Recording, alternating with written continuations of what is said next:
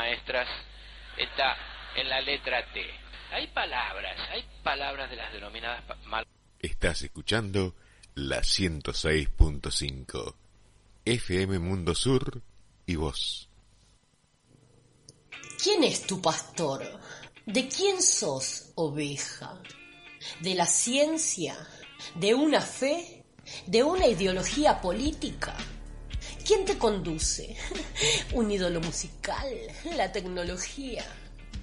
Esto es inmunidad de rebaño. La protección de las ovejas es el orgullo de la pertenencia.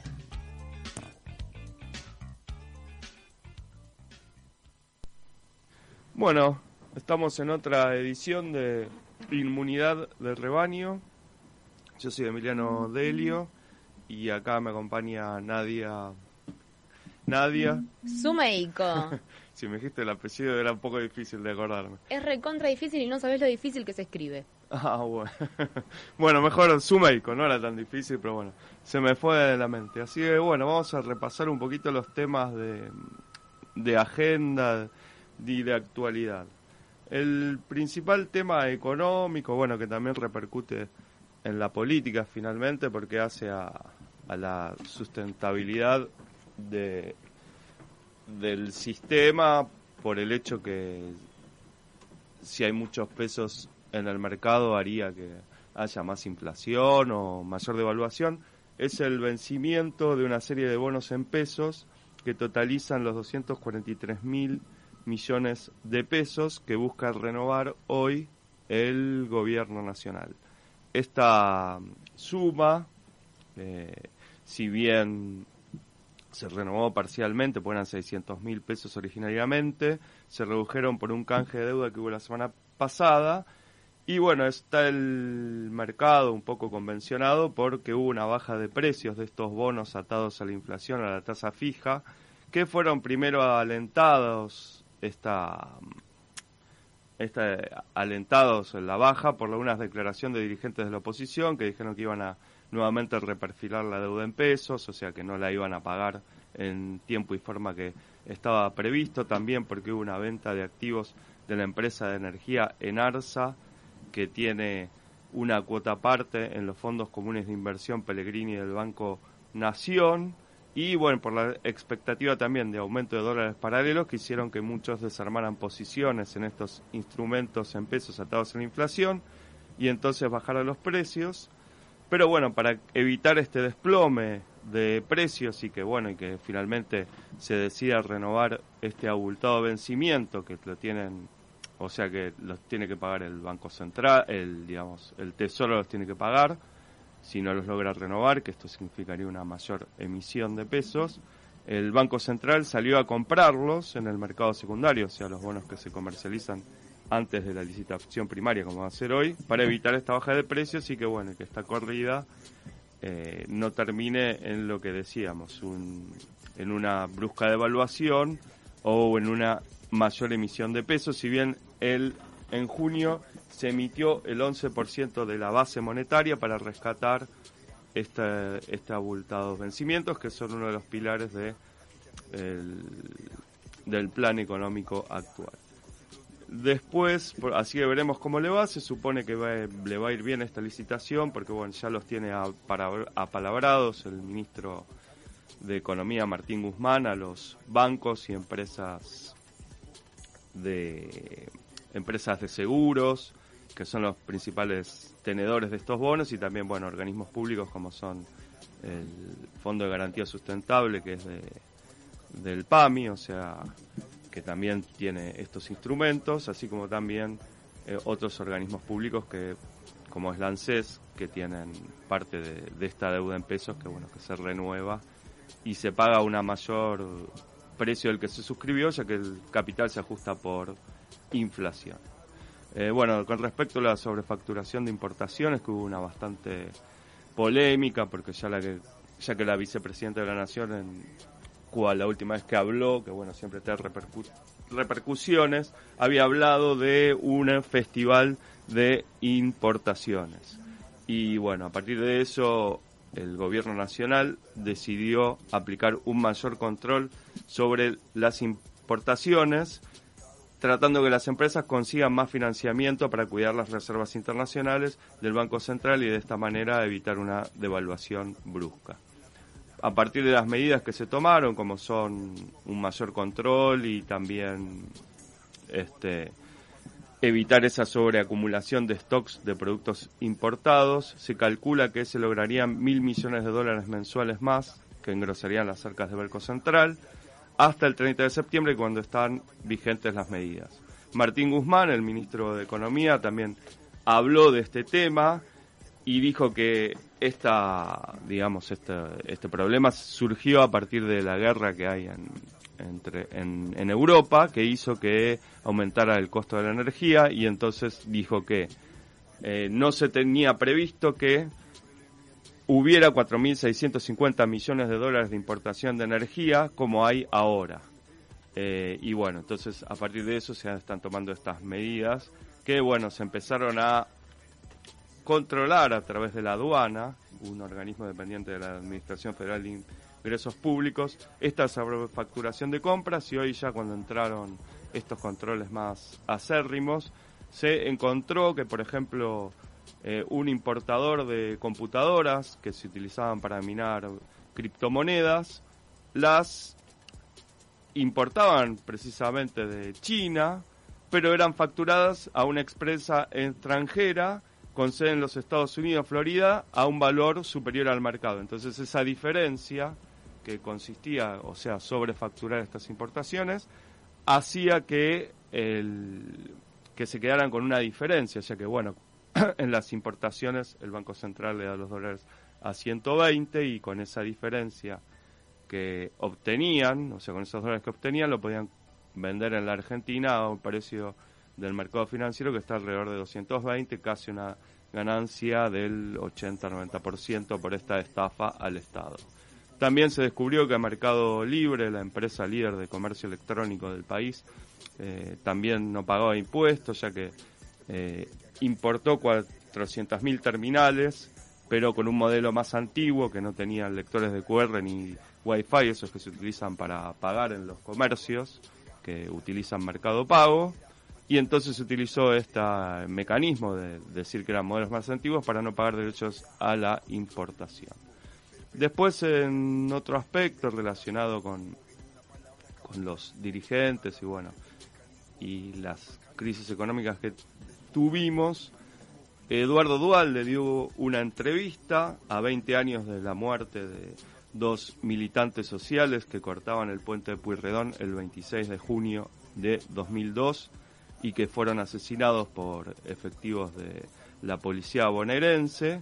Eh, bueno, él reveló que en estos días estaba atravesando un momento muy malo de salud por un remedio que estaba tomando y esto lo indució casi a un suicidio.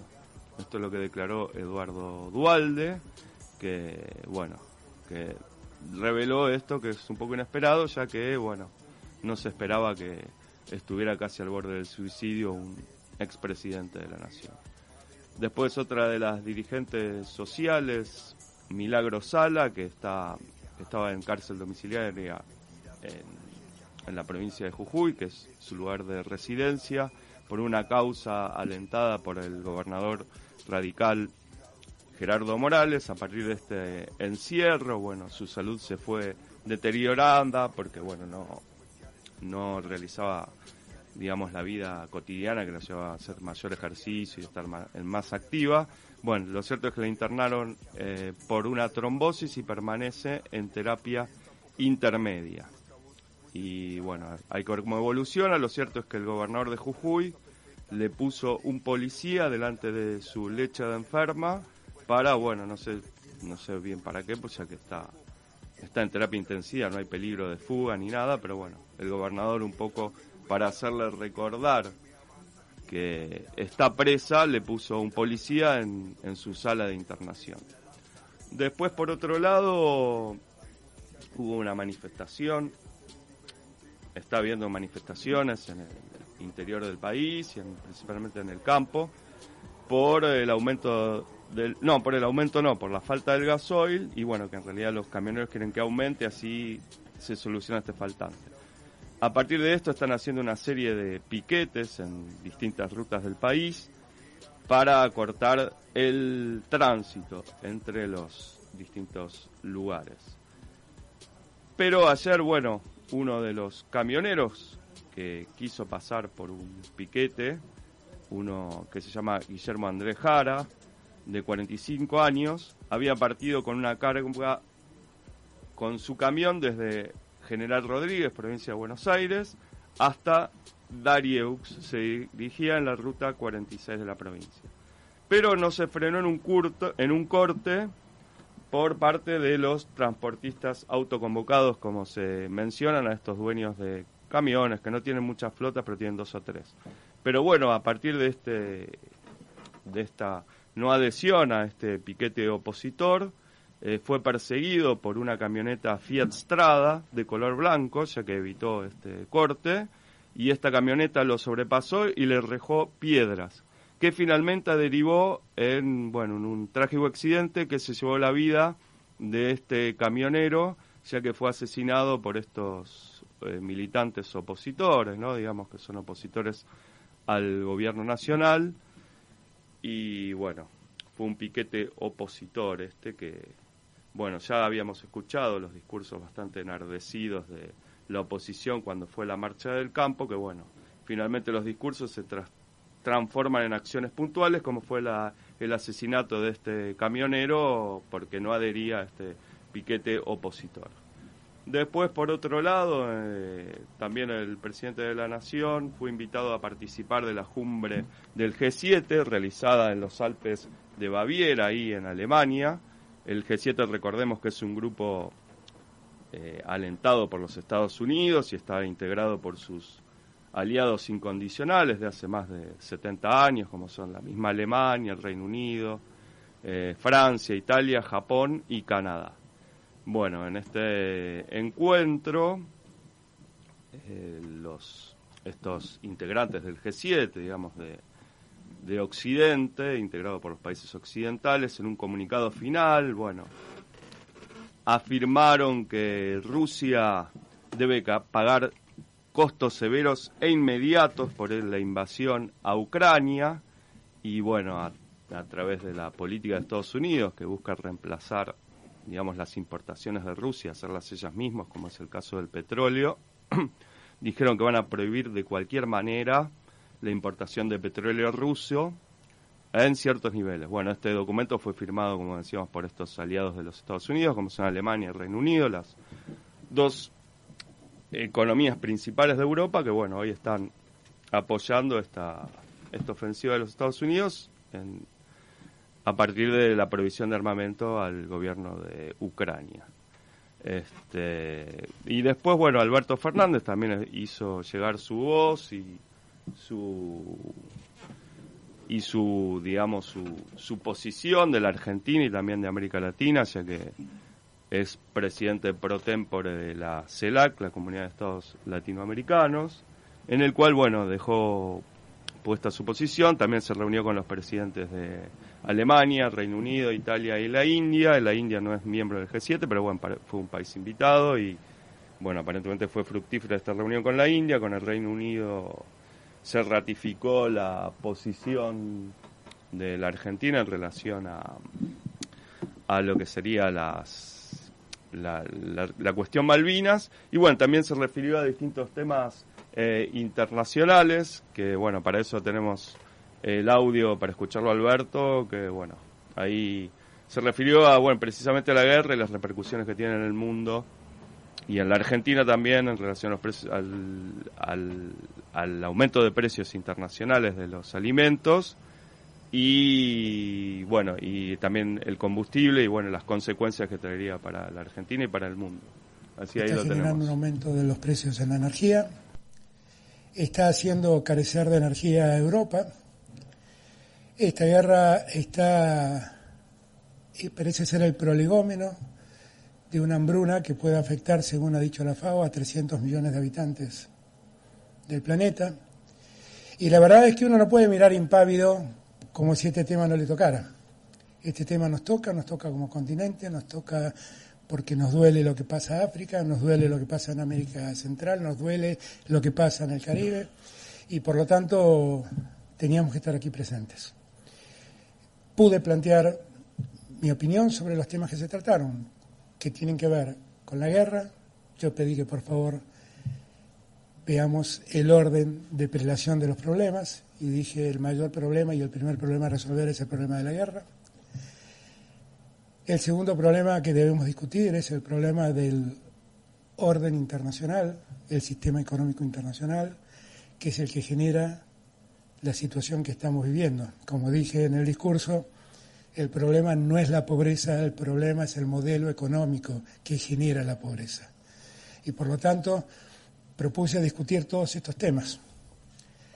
Manifesté el compromiso de Argentina con, con el tema climático, manifesté lo injusto que es cómo se plantea ese problema en el mundo central, porque la verdad es que el hemisferio sur, la periferia del mundo, como digo yo, es solamente proveedor de oxígeno al mundo.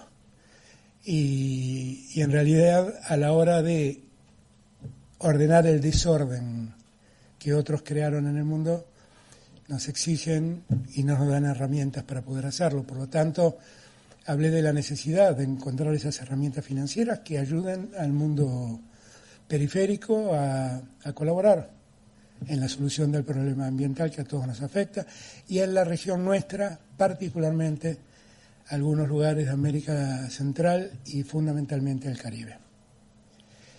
Hablamos también de la importancia de igualar los géneros, de terminar con cualquier tipo de discriminación, de potenciar los derechos de la mujer y de las... Bueno, ahí este, escuchamos a Alberto Fernández un poco ahí resumiendo lo, que había sido el encuentro allá en, en Europa, ¿no? En el G7 y bueno, se refirió no solo al tema de alimentos, sino también al problema financiero como son las sobretasas de los países que se han endeudado por demás, como es el caso de la Argentina, y en el caso ese que se les cobra además de, la tasa pautada, una sobretasa de un 4%, que precisamente se está reclamando que justamente cuando hay un sobreendeudamiento a estas economías, que esa sobretasa no se aplique, ya que bueno, sabemos las consecuencias que tuvo este sobreendeudamiento en la Argentina durante el gobierno de Mauricio Macri, y además aplicar una sobretasa a ese endeudamiento con complicidad de ambas partes, digamos, de, del gobierno y del Fondo Monetario, es perjudicial para Argentina, además hay que pagar un monto extra. Bueno, eh, muy buena, como siempre, tu, tu introducción. Este, a ver.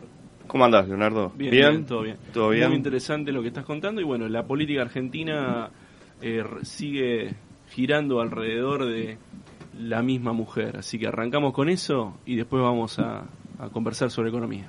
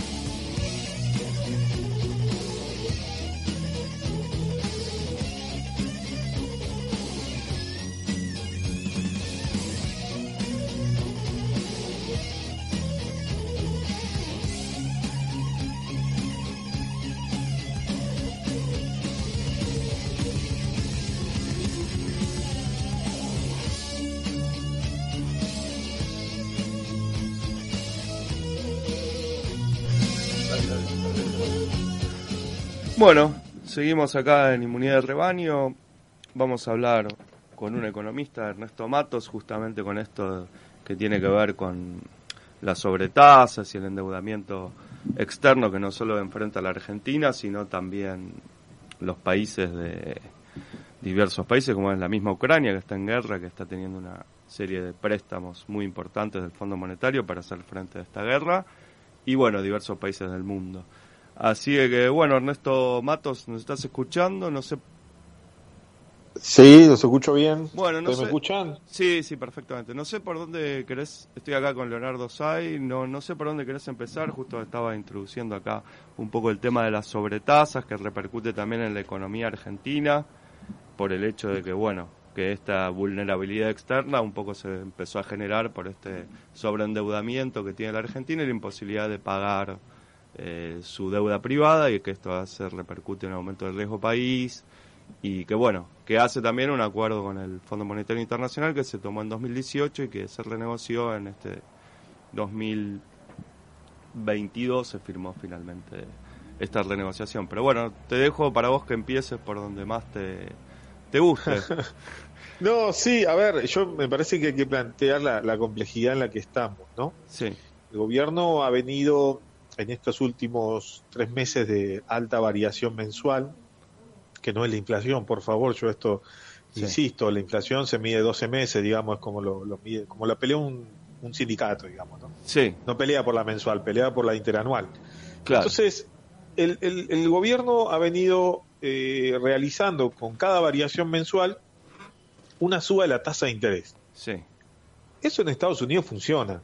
Sí. Digo, siempre sabemos que lo igual los americanos tienen otros mecanismos para... Hasta determinado punto, ¿no? Porque ellos suben la tasa de interés y no han logrado por ahora, por ahora bajar la inflación, que es del orden del 10% interanual, que es, bueno, es nivel récord, ¿no?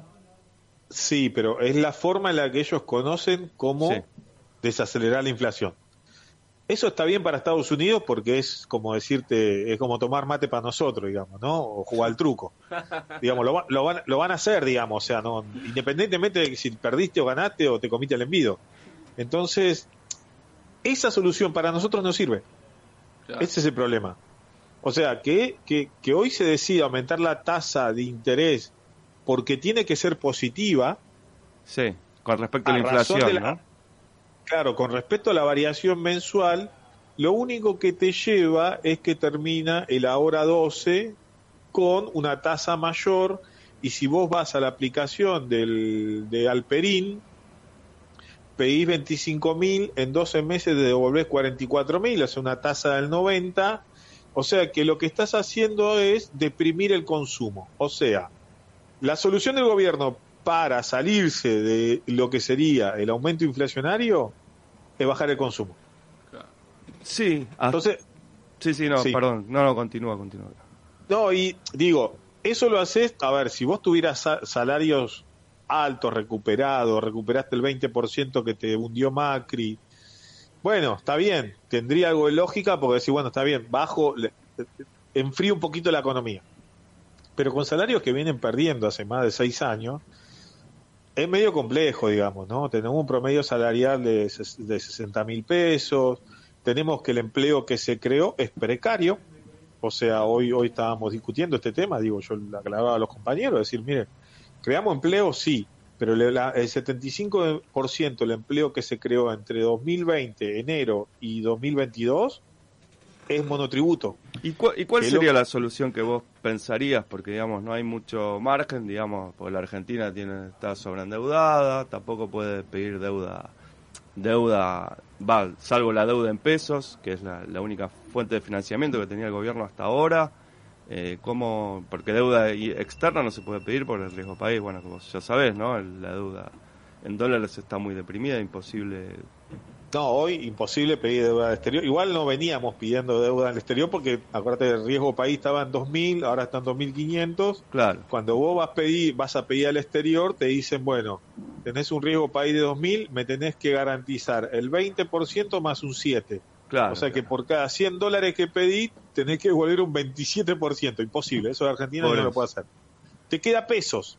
Sí. Lo podés hacer. Lo que pasa es que si te va a correr a cada rato la inflación, bueno, podés discutir eso, decir, bueno, plancho la tasa de interés en 40, eh, fijo las tasas en, en 38, cosa que no tenga mucha diferencia, pero vos ataste a un programa del FMI garantizando que las tasas van a ser positivas, o sea, que las tasas tienen que crecer por arriba de la inflación, que es la anual. Sí, que no, se cumple por ahora, ¿no? Bueno, pero digo, estás atado. Esto es lo que dicen con que el plan, con el FMI te da, te, condiciona mucho. Porque cada vez que vos quieras garantizar eso, cuando la solución es no garantizarlo, es no garantizarlo, es decir, bueno, plancho acá la tasa, fijo el tipo de cambio y saco la venta de dólares. O sea, acá hay que hacer como hacen los chinos, si queremos, digamos, emular desarrollo capitalista. Eh, los chinos fijan el, tipo de cambio y lo dejan seis años. Lo hizo Bolivia, digo, o sea, Bolivia, China, países que uno podría decir, no, no tomaría nunca el ejemplo, pero le dio estabilidad y bajó la inflación. Bueno, pero ahí en el caso de la Argentina, la devaluación, por lo menos del, va, de los dólares financieros tampoco, pero en el último año la inflación corrió más alta que los dólares, ¿no? Y tampoco eso eso fue un ancla, ¿no? Como se dice. También la inflación siguió aumentando, los precios siguieron aumentando y el dólar no aumentó tanto como la inflación. O sea, como... Bueno, e-, ese es el otro punto que a mí me parece fundamental, digamos. Si vos ves la serie mes a mes de 2003 a 2015, sí. Néstor y Cristina pasaron de un dólar de 3 pesos a 9. Sí. En, en 12 años, ¿eh? Sí. vos acá en menos de dos años pasaste de 60 a 120. Claro digo, a ver, eh, vos tenés las herramientas, después con las herramientas le puedes pegar a la pared, clavar un cuadro. Pero igual ahí te da un 100%, y la inflación fue más, me parece. Digo, de 60 a 120. En, dos años. Claro, igual la inflación no fue más en dos años.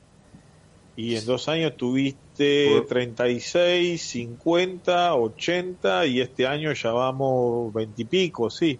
Estamos un poquito por arriba de 100. Claro, por eso. Sí, sí, pero digo, a ver, vos podés anclar el tipo de cambio sin devaluar como devaluaste ahora. Ahora, ¿por qué devaluaste como venías devaluando ahora comparado con otros periodos de estabilidad? Porque quisiste garantizar el modelo exportador y el único incentivo que le diste al tipo fue devaluar, ¿no? Meter mucha plata, el tipo compró mucha importación y no se salió del esquema tradicional, que es lo que hacen siempre, digo, los grandes importadores, cada vez que pueden, te adelantan de importaciones, te comen los dólares, guardan las cosas, las venden al dólar ilegal y ellos compran la importación al dólar oficial. Sí, eso es un poco unos controles ahora, ¿no? Justamente hoy se, empezaron a encontrar algunas irregularidades. pero llegaste tarde, porque ahora metés controles y encima eh, tenés la presión sobre el sobre el blue, o sea, los tipos siguen yendo a buscar a buscar dólares. Escúchame, tenemos acá una situación bastante compleja porque estamos tratando de llegar al 23 y parece que cada día se puede llegar menos, o sea, esta cosa, ¿cómo ves en esta en esta especie de urgencia por llegar la reunión entre Cristina y Melconio o Melconian? Mira, yo creo que en este momento, digo, a ver, no, soy Cristina, pero creo que el que se pelea con alguien en este momento no, sirve mucho, digamos. Ahora, Cristina quería escuchar. Algunos decían, ah, llama a Melconian para un plan estabilizador. Pero para eso que me llame a mí, yo se lo hago plan de estabilización. Ni siquiera necesita recurrir a Melconian. igual. Digo, cualquiera del campo nacional y popular puede hacerte un plan. digo, hacia ahí presentó en un libro un plan de estabilización.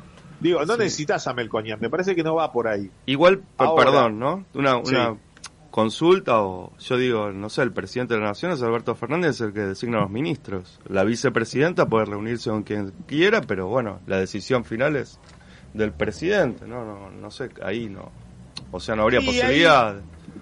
y lo que pasa es que ahí lo que debe ser es discutir la, la política económica escuchando a otros que no sean los economistas del sector oficialista, digamos. Mm, claro. Si, vos, si vos ves que bueno, ayer lo mostraba Pagni, esto que te decía el trabajo precario. Pagni, una consultora X que ellos consultan, te dice lo mismo que yo te estaba diciendo que nosotros venimos reclamando hace más de dos años. Muchachos, estamos creando empleo precario. Digo, cuando vos encontrás macheás, ya decís, loco, mira, la realidad nos está superando. Exactamente, y aparte es, es interesante porque nosotros si sumás el del último informe del INDEC, tenemos siete de desocupación abierta, pero juntás todo, es un montonazo de gente con problema de empleo.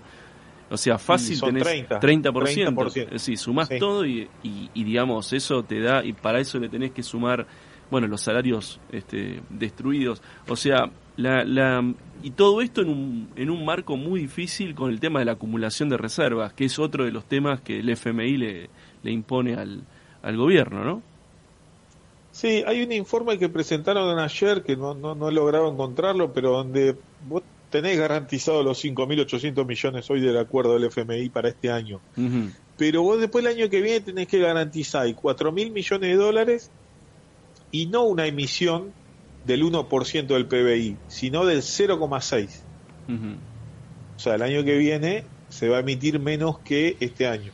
Sí, en teoría, ¿no? Porque por ahora el acuerdo hay un montón, un perdón, ¿no? Hubo de, porque no se cumplieron con las metas establecidas. Está bien, pero vos, cumpliste con la meta este año. 0,6 creo que emitimos, o 0,7. O sea, cumpliste la meta que te pidieron. Ahora, lo cumpliste el primer trimestre, tenés que cumplirla en todo el año. Claro, y ahí con el tema de la deuda en pesos, que justamente estamos hablando, ¿cómo ves esa posibilidad? De, porque bueno, si no se puede, digamos, rolear o renovar esta deuda en, en pesos, los que lo tienen los bancos, compañías de seguros, ahí te, habría más emisión. ¿Cómo, ¿Cómo lo ves ese problema? Bueno, me, parece que es la única salida. lamentablemente, digo, se va a poder cumplir este, este trimestre. El otro trimestre lo vas a cumplir, eh, digo, ahí hasta llegando con la lengua afuera. Y el tercer trimestre, y no, vas a tener que emitir. Claro. Porque si no, ¿cómo haces para pagarle a los tipos que te están poniendo la plata? Claro. ¿Y ahí cómo ves? ¿Ves una posibilidad de perdón por parte del Fondo Monetario? ¿O, digamos, va a ser, van a ser como hicieron con De la Rúa, que lo abandonaron a su suerte ahí en el, antes de que terminara el mandato? Y ese es el escenario, ese es el escenario, no saber si eh, no cumpliendo alguna de estas metas, eh, no teniendo tasas positivas, teniendo que emitir más de lo que te planteaste, te bajan lo, lo que pactaste como las reservas que tenés que tener este año, y bueno, puede suceder eso que decís vos. Ahora, para cumplir va a haber que recrudecer todos los instrumentos de vuelta y eso significa como ya está visto en el presupuesto, y este es el detalle que hay que tener en cuenta, el presupuesto ajusta en el Ministerio de Desarrollo Social. Sí, sí, sí, también el tema de la energía, ¿no? Que bueno, está ahí como una gran esperanza ese gasoducto que traería un alivio en el 2023 de importación de energía que dijo Martín Guzmán que van a ser cuatro que furon hasta ahora 4.600 millones de dólares. Eso para el año que viene. Vos necesitas la solución en septiembre. Claro. claro. bueno, se lo puede llamar a Patricia Bullrich, que es una experta. Estuvo en el gobierno de, de la Rúa, cuando hicieron el corralito. Después estuvo con, en el gobierno de Macri, fue ministro también, ministro en ambos gobiernos, cuando hicieron el, el default o el reperfilamiento de la deuda en pesos y en dólares. Ahí se podría, ya que están en consultas, bueno, ella es una experta en, todo este tipo de de bueno, de sin sabores para la economía argentina y para la mayoría de la población, ¿no? Sí, lo que pasa es que acá me parece que esto como cuando uno eh, me decían a mí, esto lo voy a decir en términos digo muy muy teatrales, ¿no? Pero cuando una chica me decía, "No sos vos el problema, Ernesto, es tu marco teórico." y acá hay un problema del marco teórico, ¿viste? Claro. O sea que estábamos, digamos, caminando en, no sé, en aguas turbulentas, sería como ¿Cómo podríamos decir? yo, a ver, yo lo que creo que debería hacer el gobierno, y esto lo tomo de, de Chousa, que al principio me causó gracia, pero después lo entendí. Es el ancla política. Ya no tenés ni ancla cambiaria, no tenés ni ancla salario, no tenés ningún ancla. La única que te queda es el ancla política. ¿Qué significa esto? Ejercer el monopolio de la fuerza que tiene el Estado. O sea, sería que bueno, que Alberto y Cristina se pongan de acuerdo para una política económica con que lo haga Alberto alcanza, ¿eh? No, no, con que lo haga Alberto agarra la mesa del gabinete económico y le dice, bueno, el que nos está haciendo la inflación, que es en alimentos, y bueno, unos días, le, pegamos, le pegamos a la gente en el puente Puerredón, digo, una noche en la primera de San Telmo no va, no va a molestar a nadie. Claro, Digo, a Roca, a Roca, a Roca, ¿cómo se llama? Bonadío no lo puso preso, digo, o sea, no lo, no lo detuvo. Claro. Eh, lo mismo pasa con esto, digamos, Funes de Rioja, y bueno, dos o tres días. Sí, sí, igual, pero me parece que igual hay que también, señales, digo. No, está bueno, está bien lo que vos. Va, no sé, yo. nadie lo sabe, ¿no? Pero no lo veo Alberto haciendo eso. Igual también tengamos en cuenta que es una coalición y que, bueno, más allá de eso, es como que el ministro de Economía no tiene la suma del poder, porque tiene ahí en energía, tiene otros funcionarios. Después está la parte de, de masa que también, digamos, controla otras empresas públicas, o sea, como que este no no tiene bueno tiene la suma del poder pero bueno fue un poder designado el de el de Alberto Fernández ya que bueno precisamente la vicepresidenta que lo designó bueno ahora también lo critica pero digo eh, tiene un poder sí ¿Sabes lo que pasa? Es que vos vas a, lo, a los barrios, hace poco estuve recorriendo un poco la provincia, sí. y la gente más humilde no puede esperar tanto. Y no, por eso te digo, entonces si no se ponen de acuerdo de las cúpulas políticas es muy difícil que, que se lleve un resultado. No, pero esto es una decisión que puede tomar Alberto tranquilamente, decirle a sus ministros qué es lo que tienen que hacer, qué, cuál es su objetivo. Necesitamos bajar los precios de los alimentos. Hagan lo que tengan que hacer. Utilicen toda la fuerza de la ley que tenemos a disposición. Excelente, Ernesto. Es una buena forma de, de poner un poco el, el, acento en las, en las urgencias del presente. No podemos este, resolverlo ya. Estamos jugando en el límite. El tiempo está, está corriendo a full este, estas operaciones son todos los días, este, estamos hablando del año que viene y parecen que son 10 años, la verdad que es un, nada, no, el corto plazo nos está, nos está aniquilando. Y, y se acumularon todos los problemas con una, con, en el marco de un, de un gobierno que, que bueno, que es un despelote en términos de políticos y económicos. Ernesto, te quiero agradecer por, por tu, tu, participación y bueno, como sigamos así no va a quedar otra que seguir llamándote. bueno, dale, no hay problema. Cuando quieran. Gracias. Un Abrazo. Un desastre en el, en el acá, en el más acá, es un desastre. Sí. Pasaba Ernesto Matos, ¿no? Economista. Economista, Centro Cultural de la Cooperación, así que acá era un desastre, así que como dice Iorio, del más allá, vamos para allá.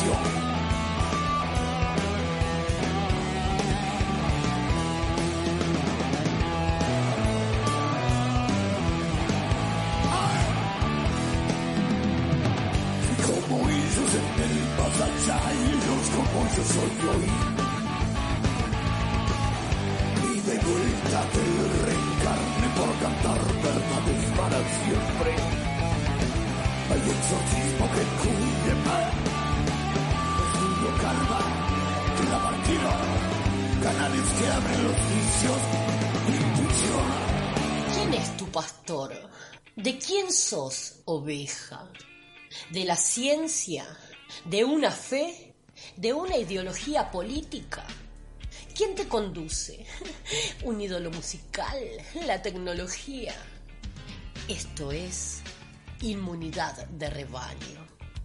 La protección de las ovejas es el orgullo de la pertenencia.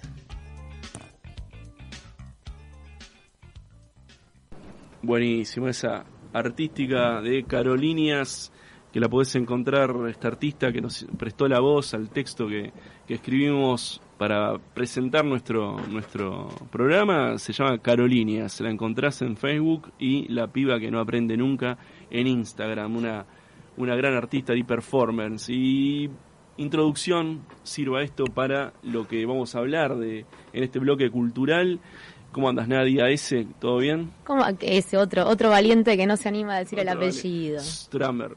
Sí, algo así, algo así. Su médico, su médico. Bien, acá que primero felicitaciones porque la verdad que está muy buena la artística. Bueno, genial. Arte, para, arte, Para Carolinias eso. Para Carolinias. Eh, bueno, este fin de semana fui a ver Boquitas Pintadas. Ah, mira qué bien. Boquitas Pintadas eh, en una adaptación hecha por Renata Yusheim, otra que tiene apellido difícil, y Oscar Araiz, con la dirección de em, Andrea Chinetti y Diego Poblete, que son los directores del ballet contemporáneo del Teatro San Martín. La obra la están dando en el Teatro San Martín, que vaya, sea dicho de paso, es un teatro pero espectacular.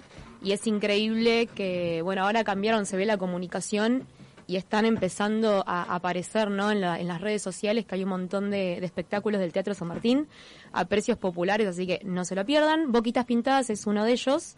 Eh, y bueno, no sé si leyeron el libro o vieron la película. La película. La película, bueno, el libro es el famoso libro de Manuel Puig, que fue publicado en 1969 y acaba una nerdiada que a mí me encanta, que es esto que eh, la entrega, en, ese momento, digamos, la manera de publicar era por folletines, era una entrega semanal.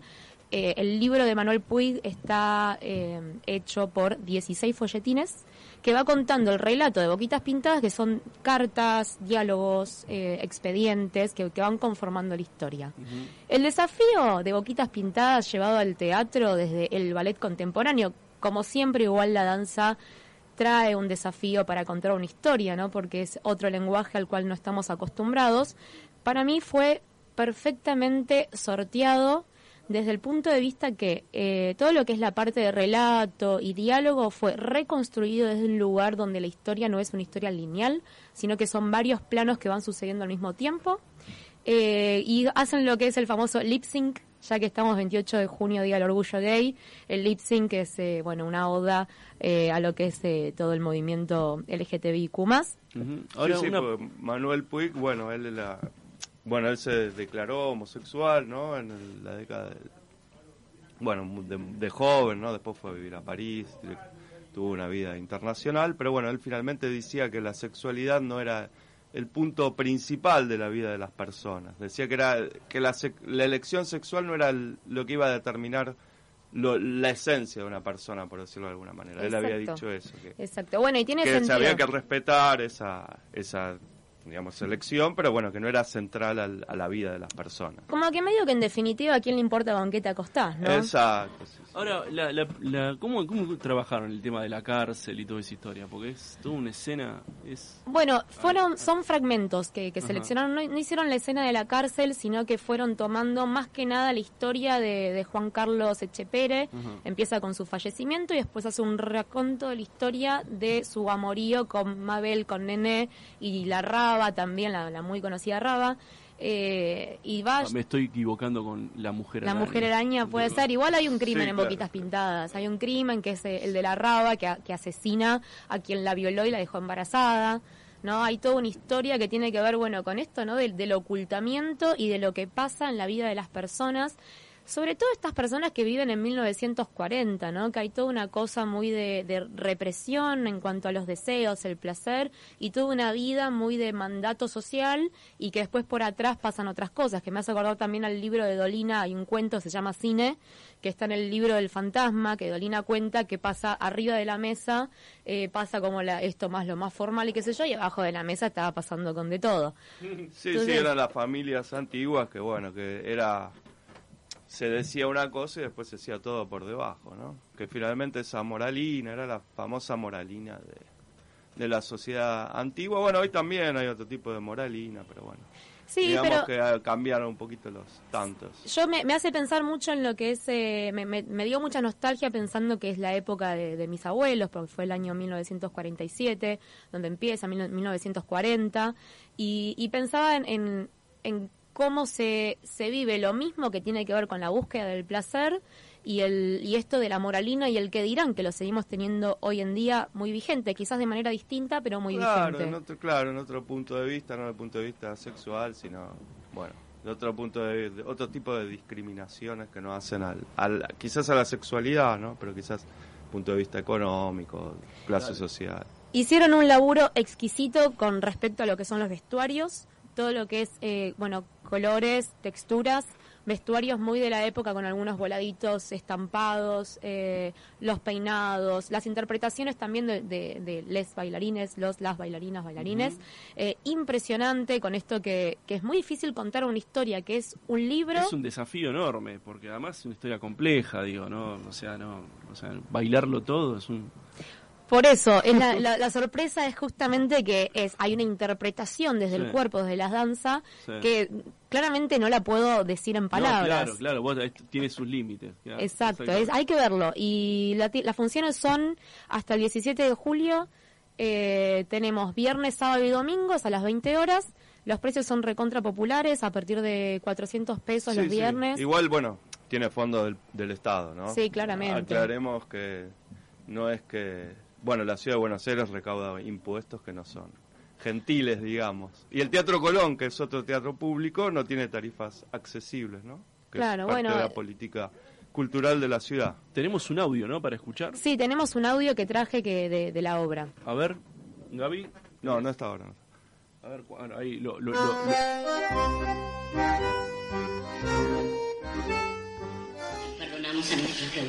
He mentido, he mentido ante la justicia. Y estará cargado de pecado, pero ayúdame, Dios mío querido, que yo te voy a rezar hasta que me muera.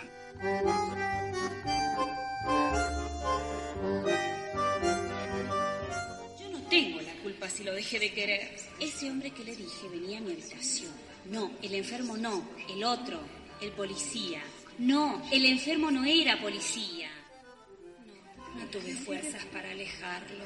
¿Qué tengo que hacer para ser perdonada, padre? Era el padre de un hijo natural de mi sirvienta. Como te lo pido todos los días. Para mí no pido nada. Mucho tango, mucho tango claramente. Es deliciosa. Si son personas que quizás no son habitué de ver ballet contemporáneo, esta es la hora que tienen que ir a ver porque realmente van a sentir que, bueno, empiezan a, poder entrarse en ese mundo eh, de un lenguaje artístico diferente. Excelente. ¿Qué más teníamos? Bueno, ¿qué más teníamos? Eh, tengo, ¿te gusta el jazz? Sí, me encanta. No tanto como el metal, pero sí. Bueno, bueno. El jazz, ¿A vos te gusta el jazz? Sí, me gusta, me gusta. No, no, no conozco en detalle, pero bueno, he escuchado distintos. Bueno, tenemos este jueves 30 de junio en el club. Jueves 30 de junio. Jueves 30 de junio, 22.30. 22.30. En el Club Telonius de Buenos Aires, que queda en Palermo, Nicaragua 5549. Telonius. Telonius. Es un clubazo. Si te gusta el jazz, tenés que ir ahí, te sentás, comes algo, tenés mesitas, está bueno. Eh, toca Fernando Moreno Quintet. Es la ópera prima de este músico impresionante, Fernando Moreno, que aparte es un pendejo, debe tener 29 mm, años, es un pibito. La rompe, la rompe. Fernando Moreno. Fernando Moreno Quintet. Se presenta en este en este formato quinteto, que aparte sacaron eh, un disco, la, es la presentación del disco Confluencia, que es un disco que tiene mucho dinamismo, que si bien tiene mucha base de jazz, también tiene una fusión con, con la música contemporánea, con el hip hop, y bueno, uh, iba a haber...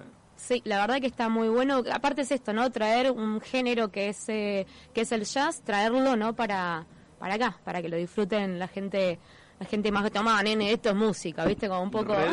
¿Tiene, redes, Fernando? Tiene redes, eh, Fernando, ya te, lo, ya te lo chequeo, pero mientras tanto te voy contando que es un quinteto que tienen trompeta, que está, bueno, Sergio Weiner, saxo con Juan Torres, piano, Cirilo Fernández, con trabajo Flavio Romero y tienen una invitada, una voz, una voz femenina, que invitaron a, que se llama Ann Spill, un nombre muy particular. y, bueno, Fernando es Fer Moreno, las redes de él. Fer, Moreno. Y lo encontrás ahí y te pones ahí al, al, al, tanto de lo que de lo que están de, de, esta movida jazz que además si hay algo que nos tenemos que poner orgullosos es que a pesar de toda esta crisis y toda esta cosa, toda esta diarrea espiritual, este, monetarista, este, digamos, económica y todo, tenemos artistas pujantes en todos los, en todos los ámbitos, en el teatro, en el jazz, digamos, la verdadera resistencia, la verdad que me parece que no es solamente desde lo político, ¿no? O sea, eh, sin duda que hay una resistencia en el arte, en el cine, ahora por suerte eh, lograron que, los fondos de, lo que es el cine se, se puedan defender, pero amén de eso, la presencia de nuestros artistas todavía, por suerte, es una, una forma también de anclar y de, y de nosotros también, este, bueno, construir nuestra propia, nuestra propia subjetividad eh, con ellos, ¿no? Sí, el arte claramente es eso, es resistencia, el arte es poder de denunciar y hablar de, de la actualidad, de lo que pasa. El arte siempre está eh, transfigurando lo que sucede en la realidad y hay que estar también muy atentos para poder verlo, ¿no? Hay que, poder el disfrutarlo. Arte, el arte lee la realidad y también este, nos sumerge en otro mundo que no es este, que no es el de la realidad, estando en la realidad pero es un mundo que nos permite resistir todo esto. Me hiciste pensar igual en, ¿sabes qué? En la, en la media sanción que hubo hace poco con los temas de cultura, ¿no? Que eh, la danza la danza viene hace mucho tiempo pidiendo por un Instituto Nacional de la Danza, porque es uno de los, de los ambientes, eh, de los lenguajes artísticos más eh, bastardeados, que, que, bueno, es una exigencia que viene hace años y ahora están ahí a pleno con la media sanción y bueno, hay que, hay que luchar ahí. Fernando Moreno. Fernando Moreno Quintet. Es, Este, ¿El sábado cuánto? Es el jueves 30 de junio. Sí. Ahora a las 22, ahora cualquiera, 22.30 sería, sí, el horario. ¿En el bar? Es el Club Telonius, que queda en Nicaragua 55 49 y las redes de Telonius también si quieren chusmear que hay siempre presentaciones es arroba Telonius BSAS ahí estamos Telonius. Bueno eh, nos vamos con esto con, con Fernando escuchando un poquito de jazz y así se termina el programa Inmunidad de Rebaño del día. Nos vemos el martes que viene